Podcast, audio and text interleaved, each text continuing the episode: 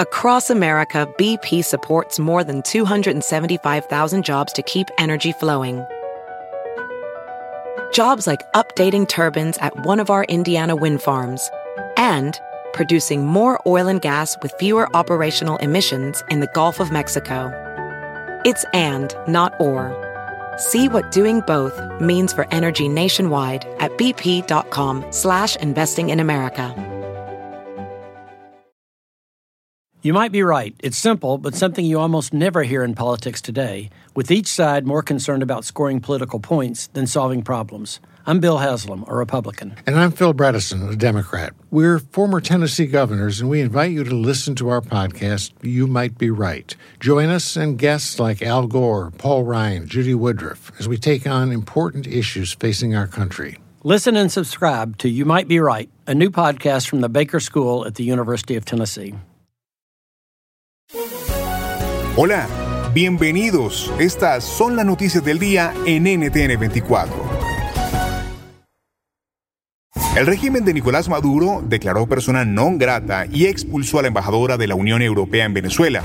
Esto tras las sanciones anunciadas por el bloque comunitario a comienzos de esta semana. ¿Qué viene ahora? Le preguntamos a la ministra de Asuntos Exteriores de España, Arancha González Laya. Bueno, la Unión Europea en su conjunto, todos los Estados miembros de la Unión Europea y España también eh, apoyaron eh, la imposición de unas sanciones que tienen que ver con eh, un proceso electivo que nos parece que no respondía a unos estándares democráticos y en esto, bueno, nosotros expresamos una posición, se puede, estar eh, se puede estar de acuerdo, se puede estar en desacuerdo, yo respeto todas las opiniones, pero bueno, la Unión Europea quiso expresar la suya y nos parece que bueno, pues, eh, expulsar eh, a la representante de la Unión Europea en, Caracas no nos parece que vaya a ayudar a la construcción de puentes y al diálogo que es necesario para resolver las dificultades por las que atraviesa el, país. Eh, pero bueno, eh, lo diremos y lo seguiremos diciendo de una manera respetuosa, como tiene que ser, pero también de una manera firme. Adiós al socialismo del siglo XXI y bienvenido nuevo eje progresista de América Latina. Así han llamado los presidentes de México y Argentina su nueva iniciativa para la región. ¿Qué significa y cuál es su objetivo? Abrimos el debate con el analista internacional Manuel Díaz. Bueno, lo primero que hay que mencionar es que nos llama muchísimo la atención eh, el, nuevo tono y el nuevo cambio de actitud con Estados Unidos a raíz de la llegada del presidente Biden y esta relación que tenía con Trump bastante buena, de mucha colaboración, de repente empieza con una serie de hostigamientos y vemos un cambio repentino a voltear a un poquito a países como China, como Rusia. El análisis también lo hace el exministro de Autonomías de Bolivia, Hugo Siles. Desde noviembre del 2019 ya se configura una relación estrecha entre Argentina y México. Recordemos que la primera visita que hiciera Alberto Fernández a México eh, eh, precisamente fue México el, país que visitó Alberto Fernández en su gira de eh, expresión de la política exterior argentina, retomada después del gobierno de Macri. Entonces, se ha venido trabajando ya una relación precisamente para poder reconfigurar los mecanismos de concertación regional, multilateral. Y terminamos esta conversación con el experto en política latinoamericana, Jairo Libreros. No es un reacomodo político porque no alcanza. Si tú cuentas cómo está el balance de poder en el espectro político en toda América Latina, todavía está en el centro derecha, no alcanzaría. En segundo lugar, yo creo que es más una lloranza por el pasado. En cierta medida ha sido presentado como una alianza progresista, una alianza antineoliberal y yo no creo que eso sea cierto. Yo lo veo más como una alianza iliberal. Es una alianza que, en mi opinión, tiene mucho de añoranza por lo que fue el socialismo del siglo XXI. Es una alianza que eh, a mí me genera mucha preocupación. Son dos países muy importantes que tienen agendas completamente diferentes. Yo no veo tan clara la afinidad. El historial de declaraciones de impuestos del expresidente Donald Trump ya está en manos del fiscal del distrito de Manhattan. La investigación se perfila como una de las mayores amenazas legales para Trump. Lo analizamos junto al abogado Mariano de Alba.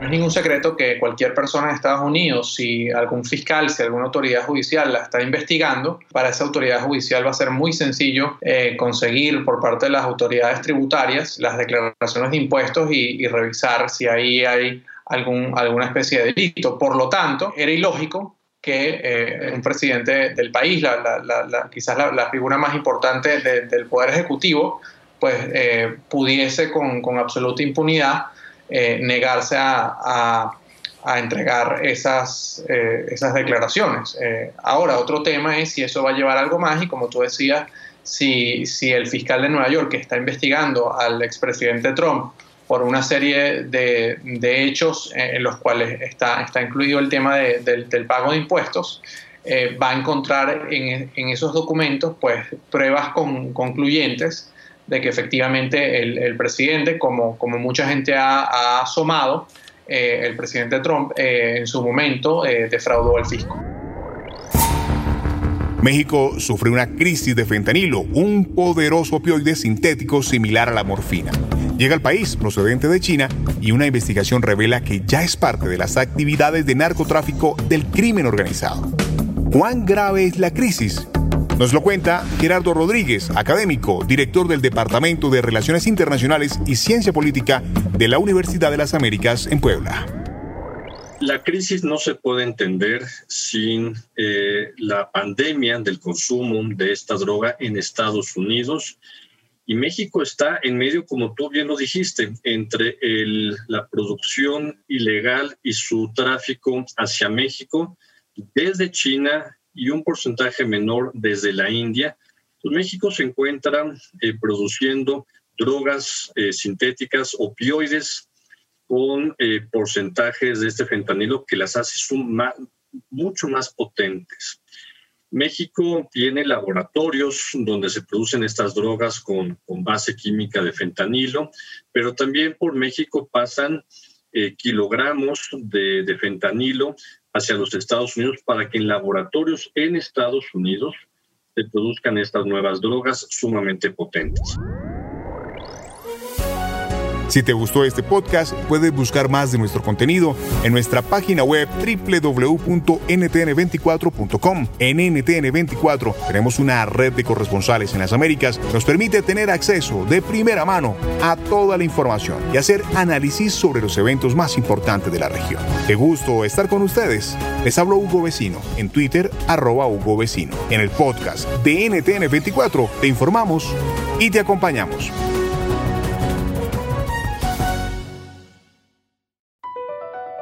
BP added more than $70 billion to the U.S. economy in 2022 by making investments from coast to coast. Investments like building charging hubs for fleets of electric buses in California and starting up new infrastructure in the Gulf of Mexico. It's and, not or. See what doing both means for energy nationwide at bp.com slash investing in America.